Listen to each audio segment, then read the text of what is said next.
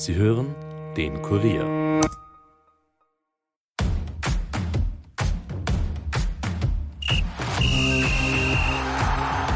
Zwei Spiele, zwei Siege, sechs Punkte. Österreichs Start in die EM-Qualifikation hätte besser nicht laufen können. Okay, gut. Aserbaidschan und Estland sind jetzt nicht die europäischen Top-Teams. Wie gut waren Alaba und Co. nun aber tatsächlich? Welche Rolle spielt die aktuelle Stadienthematik? Und wann hat Österreich eigentlich einen neuen Fußballpräsidenten? All das und mehr kläre ich mit Sportredakteur Andreas Heidenreich. Mein Name ist Stefan Berndl und ihr hört die Kurier Nachspielzeit.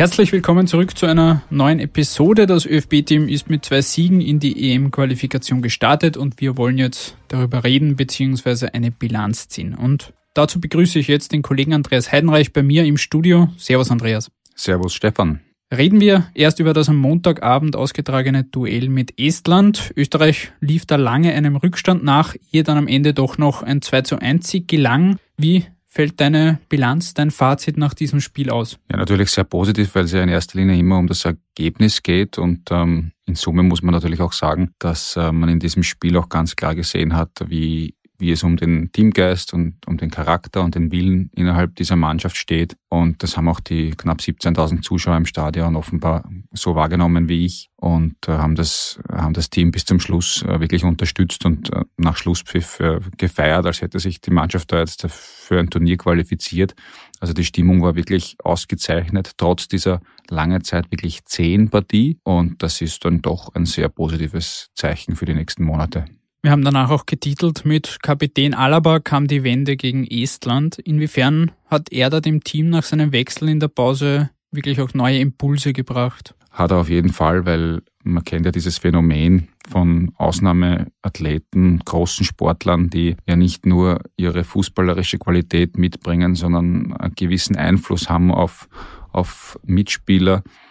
Und ähm, das war ganz sicher auch beim, beim David so, weil er ist ja gekommen für den Flavius Daniliuk, der sein erstes Länderspiel absolviert hat. Und nicht, dass der irgendwas schlecht gemacht hätte, aber man muss sich vorstellen, wenn ein Spieler zum ersten Mal im Nationalteam spielt, dann äh, ist er natürlich in erster Linie sehr mit sich beschäftigt und versucht, keinen Fehler zu machen. Und der Flavius Daniliuk hat auch wirklich fehler, fehlerfrei gespielt und hat das wirklich äh, super gemacht. Aber ein Spieler wie David Alaba, der natürlich äh, jetzt fast 100 Länderspiele schon hat und dreimal die Champions League gewonnen hat, der ist natürlich äh, nicht so sehr mit sich selbst beschäftigt, weil da sehr vieles im Unterbewusstsein abläuft und sehr vieles im, in die Kategorie Selbstverständlichkeit fällt. Und der kann natürlich dann noch ganz anders auf seine Mitspieler einwirken. Und das hat er auch getan. Deshalb ist, war das natürlich ein Mitgrund, warum es dann im Endeffekt noch positiv ausgegangen ist. Zum zwischenzeitlichen 1 zu 1 hat Florian Kainz getroffen, der kurz zuvor eingewechselt worden ist. Für ihn war es der erste Treffer im Nationalteam. Er hat nach dem Spiel folgendermaßen bilanziert. Ähm, ja, ich glaube, wir haben viel Tempo ähm, von Beginn an gehabt ähm, auf dem Flügel. Ähm, relativ spät, bin, ich glaube, in der 60. oder so gekommen. Also ähm, wir haben genug Qualität am, am Platz auch gehabt. Ähm, ich habe einfach versucht, Gas zu geben, wie im letzten Spiel habe versucht, ähm, meine Aktionen zu haben und ja, bin sehr froh, dass ich heute mein erstes Tor gemacht habe. Aber klingt jetzt vielleicht blöd, aber war einfach wichtig, dass wir das Spiel heute gewonnen haben versucht, mein Teil dazu beizutragen und äh, bin sehr glücklich, dass wir sechs Punkte geholt haben. Kein spricht da schon den wichtigen Start in diese EM-Qualifikation an. Zwei Spiele, zwei Siege, damit sechs Punkte. Erst der 4 zu 1 gegen Aserbaidschan, jetzt eben dieses 2 zu 1. Wie lässt sich deiner Meinung nach dieser Start jetzt aber einordnen? Das waren jetzt ja doch zwei Gegner, die Österreich schlagen muss. Ja, das ist so und Dennoch ist es ja so, wie wir alle wissen, dass das oft ein sehr schmaler Grat ist, auf dem man sich hier bewegt ähm, und dass es natürlich die Gefahr mit sich bringt, dass äh, wenn man eines dieser beiden Spiele nicht gewinnt, also vielleicht nur vier Punkte äh, oder gar nur drei Punkte aus diesen beiden Spielen einfährt, dass äh, diese positive Stimmung, die ich jetzt auch schon vorher erwähnt habe, ganz schnell kippt oder zumindest negativen Einfluss für die, für die nächsten Spiele mit sich bringt. Und äh, deshalb ist es auch so wichtig, dass man dieser Favoritenrolle dann ergebnistechnisch auch gerecht wird. Damit man die, die Leute dafür gewinnt. Und das ist, das ist der Mannschaft gelungen. Man hat aber in, im Zuge dieser beiden Spiele einfach auch gesehen, dass die Mannschaft das weiß und dass natürlich alle wissen, was hier von ihnen verlangt wird. Und natürlich denken Spieler auch über solche Dinge nach. Und wenn dann ein Spieler zum Elfmeterpunkt hingeht und äh, einmal mehr, einmal zu viel nachdenkt, wo er den Ball jetzt hinschießt, dann ist das schon ein Zeichen dafür, dass den Spielern das nicht wurscht ist. Und das ist natürlich äh, nicht immer so leicht, wird immer ein bisschen unterschätzt, solche Siege in trockene Tücher zu bringen. Ganz so einfach ist es aber nicht. Man hat auch andere Ergebnisse gesehen. Italien zum Beispiel gegen Malta 2 zu 0 war jetzt auch kein Kantersieg. Ja. Also das gibt es im Fußball und äh, das gehört dazu und deshalb darf man das jetzt auch nicht äh, großartig überbewerten. Und es hätte ja durchaus eben eins zu eins ausgehen können, wenn da nicht Michael Gregoritsch noch getroffen hätte, kurz vor knapp. Der ist zum Matchwinner avanciert und das hat nicht nur ihn, sondern auch seine Teamkollegen gefreut, wie etwa Christoph Baumgartner danach sagte. Weil er heute auch wieder äh, gearbeitet hat wie ein Schwein. Sorry, dass ich es so sage, aber dann, dann fallen da so Bälle auf einmal vom Fuß und äh, er schießt meine, wir wissen alle, was er für Qualität hat in der Box. Äh, ja, und ich glaube, gerade in dem Jahr äh, zeigt das, wie gut er wirklich ist und äh, straft viele Lügen, die ihm schon oft abgeschrieben haben. Äh, ich glaube, ich kenne keinen Spieler, der so oft schon abgeschrieben worden ist äh, und der immer wieder zurückkommt. Und wie gesagt, der hat einfach eine brutale Qualität in der Box und er hat es halt wieder gezeigt. Baumgartner betont da immer wieder, dass Gregoritsch schon so oft abgeschrieben worden sei. Wie siehst du seine Rolle im Team? Ja, das stimmt. Äh, abgeschrieben oder, oder manchmal vielleicht ein bisschen belächelt oder, oder natürlich steht er im Schatten von Marco Arnautovic, wenn der da ist. Äh, und wenn er dann, wenn er dann reinkommt, der Gregoritsch, oder wenn er von Anfang an spielt, will er es natürlich umso mehr beweisen. Und das macht natürlich was mit einem Spieler und das sieht man auch bei ihm. Er ist sicher einer der intelligenteren Burschen in dieser Mannschaft, einer, der, wie ich schon gesagt habe, äh, zu denen gehört, die, die viel nachdenken. Und das hat ja auch der Lars Kornetka, das ist der Assistent von Ralf Rangnick, mir gegenüber bestätigt. Mit dem habe ich vor zehn Tagen in etwa ein Gespräch geführt und der hat äh, gesagt, dass diese Mannschaft eine intellektuelle Mannschaft ist. Also der, hat diesen Eindruck bestätigt, dass die durchaus ähm, im, im Schnitt ähm, ein Team sind, äh, wo die Spieler sehr viel nachdenken mit denen man sehr viele tiefgründige Gespräche auch führen kann.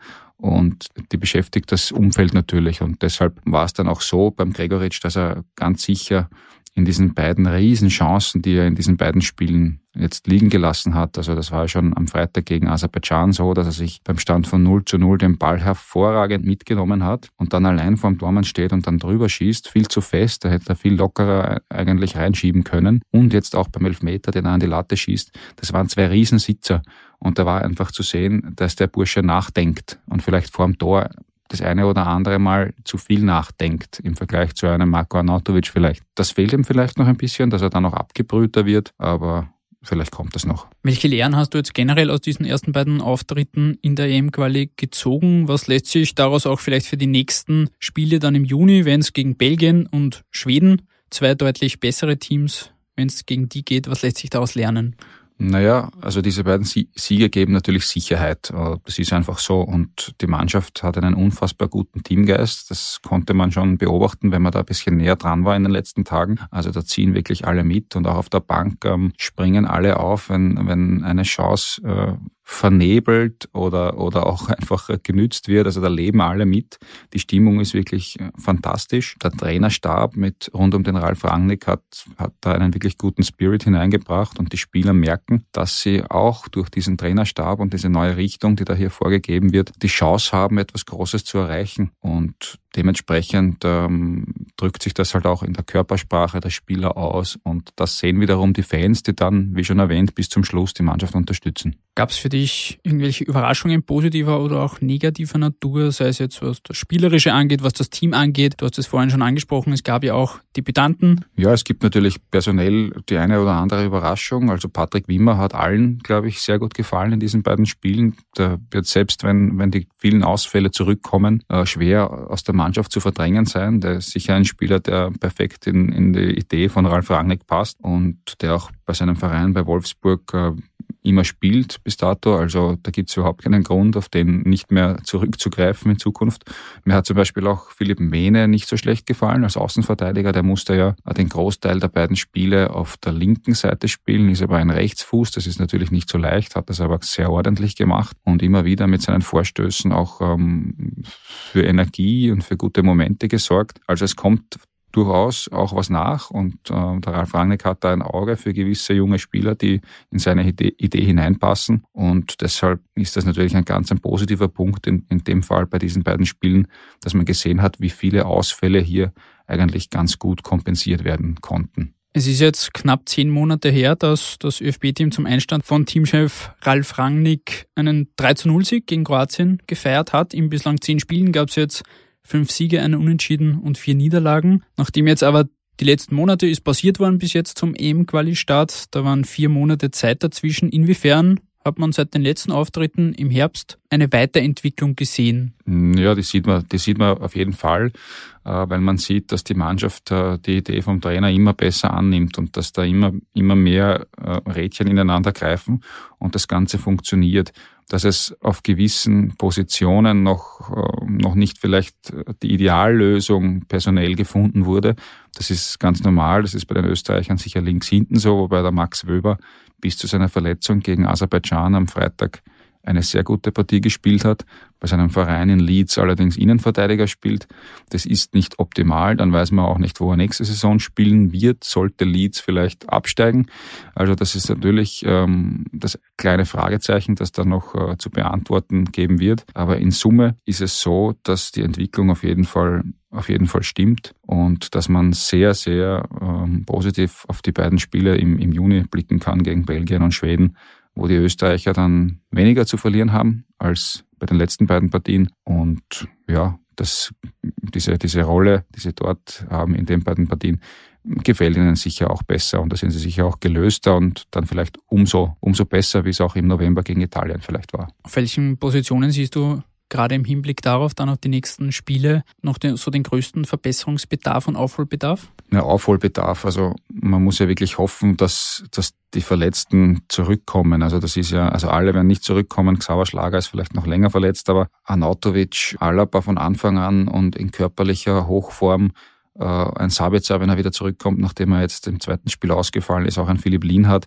Das sind dann schon Optionen, ähm, die man, die man nicht äh, wegdiskutieren kann. Also wir brauchen über die Qualität von Marco Arnautovic nicht zu diskutieren. Wenn der am Platz steht, hat jeder Gegenspieler massiven Respekt, äh, weil er einfach immer irgendwas anstellen kann, wenn er, wenn er die Kugel am Fuß hat. Und das macht natürlich auch ähm, was mit seinen Mitspielern. Also wenn, wenn der da ist, ähm, gibt es auch den Mitspielern wieder das Gefühl von Sicherheit und da wachsen dann wieder vielleicht mehrere über sich hinaus. Also man muss wirklich, man darf es nicht äh, überbewerten auf der einen Seite, weil man, weil man ja, Ausfälle dann immer kompensieren muss und sie nicht zu groß machen darf, wenn sie passieren. Und auf der anderen Seite muss man doch sagen, also viel mehr Spieler können jetzt schon langsam nicht mehr ausfallen. Also ich gehe davon aus, dass da der eine oder andere zurückkommt.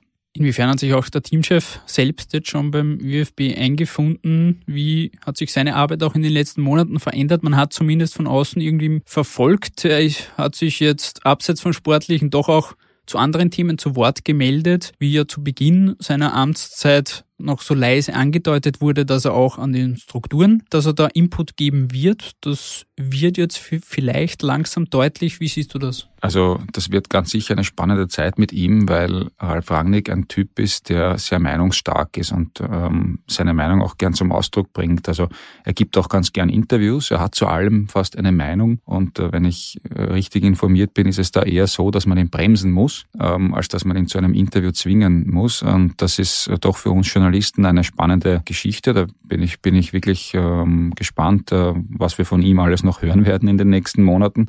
Er wird sich natürlich oft, so tickt er einfach, keinen, kein Blatt vor den Mund nehmen. Und äh, ja, wie es ihm mit seiner Arbeit geht, ähm, habe ich in Erfahrung gebracht, dass er sich wirklich extrem wohl fühlt, dass er wirklich extrem gerne da ist. Jetzt auch offenbar wieder von München nach Salzburg zieht ja, und auch sehr gerne in Wien ist. Also er fühlt sich pudelwohl, die Arbeit macht ihm extrem viel Spaß, hat man mir gesagt. Und bessere Voraussetzungen kann es eigentlich nicht geben. Abseits vom Sportlichen treiben den ÖFB ja derzeit auch noch ein paar andere Themen um. Da ist etwa das Stadienthema das jetzt schon seit einigen Wochen auch brodelt. Die beiden Spiele gegen Aserbaidschan und Estland wurden jetzt in Linz ausgetragen. Rangnick ist zuletzt da auch in die Offensive gegangen, was mögliche Spiele im Rapid-Stadion angeht. Wie sieht da die Situation jetzt derzeit aus? Dazu muss man sagen, dass sich Oberösterreich bzw. Linz in dem Fall wirklich, wirklich ähm, als super Heimstätte bewiesen hat. Ähm, hat mich auch nicht überrascht, weil wenn man sich den oberösterreichischen Fußball anschaut, da ist einfach ähm, viel Begeisterung für Fußball da. Oberösterreich hat vier Profivereine, ist auch in der Regionalliga Mitte stark überall vertreten. Also in Oberösterreich ist das Nationalteam sehr gerne gesehen und deshalb macht es absolut Sinn, dort regelmäßig wieder hinzugehen für den ÖFB mit diesem neuen Stadion, wo man auch wirklich tolle Hospitality-Möglichkeiten hat, mit einem riesigen VIP-Bereich, mit sehr vielen Logen. Also da kann der ÖFB auch Geld machen und ein bisschen was von den fehlenden Einnahmen kompensieren, die es natürlich nicht gibt aufgrund der Stadionkapazität im Vergleich zum Ernst-Happel-Stadion vielleicht. Aber Linz hat sich auf jeden Fall verdient, dass, dass dort äh, wieder gespielt wird und das wird auch so sein. Das ist eine super neue Option. Und dennoch wird es natürlich in großen Spielen auch größere Stadien benötigen. Und ähm, das Thema wird natürlich am Tisch bleiben. Und erstens, äh, weil weil es natürlich von den Protagonisten immer wieder ähm, auch artikuliert wird und auf der anderen Seite, weil die Mannschaft, und da bin ich mir recht sicher, sich wieder für ein großes Turnier für die Euro nächstes Jahr qualifizieren wird. Also das ist sehr realistisch. Und wenn die Ergebnisse passen, dann wird auch der Druck steigen. Und deshalb bin ich überzeugt davon, dass das Thema nicht nur am Tisch bleibt, sondern auch noch ein größeres werden wird. Wie viel Konfliktpotenzial hat das auch, wenn man jetzt schon sieht, dass Ralf Rangnick da doch sehr eindeutig und klare Worte gefunden hat, was das Rapidstadion jetzt etwa angeht. Inwiefern hat das auch Konfliktpotenzial für den ÖFB? Hat's natürlich, äh, weil der Teamchef ein Typ ist, der sich nichts pfeift und ähm, seinen Ärger zum Ausdruck bringt, wenn er, wenn er verärgert ist. Aber die Sache ist ja jetzt noch nicht vom Tisch und ich, ich glaube, da gibt's auch nach wie vor Gespräche mit Rapid und ich bin überzeugt davon, dass wir ein Länderspiel in Hütteldorf sehen werden. Die Frage ist nur wann. Aber ausschließen würde ich das auf keinen Fall, im Gegenteil. Die Frage wann ist auch beim nächsten Thema das den ÖFB betrifft und das im Hintergrund brodelt, das ist die Präsidentensuche. Es ist jetzt fast zwei Monate her, dass Gerhard Miletich nach der Inseratenaffäre zurückgetreten ist. Seitdem hat jetzt Johann Gartner, der Präsident des Niederösterreichischen Fußballverbandes, das Amt interimistisch inne.